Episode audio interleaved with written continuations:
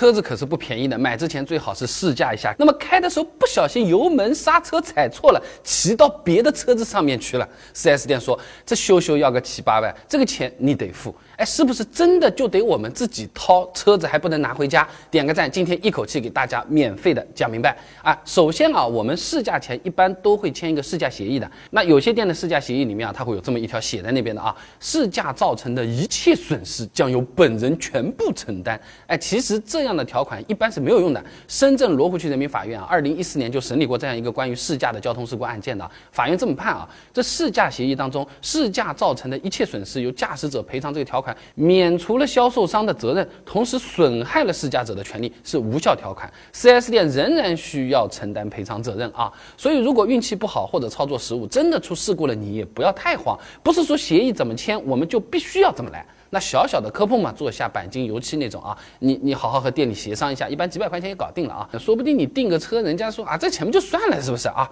那如果磕碰确实是比较严重，或者说牵扯到别的车子了啊，那也是可以找保险公司的。试驾车都是买了保险的，最差嘛交强险总归是有的了，是吧？实在不够赔的话，再根据过错比例来承担就可以了啊。哎，不要觉得啊，我我们开的车子那责任当然就是我们的了。那身边坐着的这个试驾专员他是干什么呢？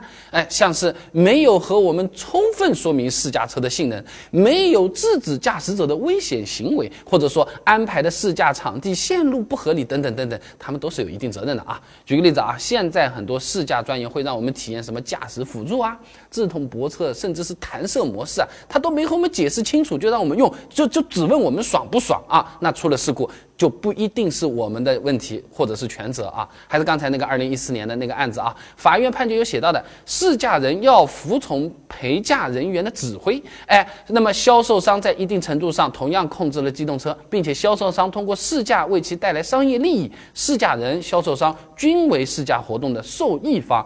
故均为责任承担的主体，哎，所以啊，碰到车损比较贵的情况，肯定是可以让 4S 店走保险的啊。那我们最多赔个第二年保险上涨的那个费用，以及一定的折旧费，那也就可以了啊。你比如说什么前保险杠啊、大灯、引擎盖都要换，哎，那就让 4S 店走车损险。第二年，比如保费上涨了一千五百块钱，那这一千五百块钱我们出嘛？那毕竟也是我们撞的车子，呃，一千块钱折旧钱，这好了，你总没话说了吧？还有像什么轮胎啊、轮毂，你稍微蹭到一下，一般来说，人家为了做生意也是不会让你赔的，或者说是。赔到自己要上新闻啊！那 4S 店毕竟他开门做生意要卖车子的嘛，弄得大家都不舒服，这个其实也是得不偿失的，对吧？啊，赔了夫人又折兵的。但是呢，有些 4S 店啊，他这个可能啊，他就是一根筋的啦，他想借题发挥了，狮子大开口了，动不动好几千折旧费、上万的都来了，只要出了事故，只要赔车价的百分之十的折旧费，等等等等都有。这有点得理不饶人的这种感觉，而且他还不在理。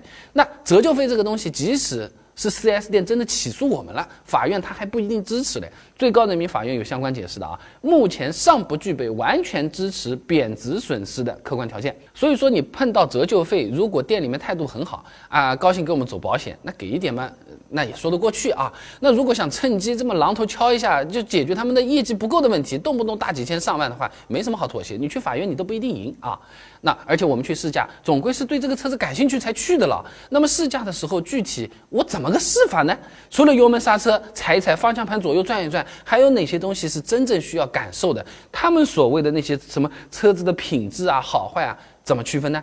相关内容之前啊都给大家做好了，点我头像进主页，搜索关键词试驾就可以看到了。哎，关注你也点一下啊。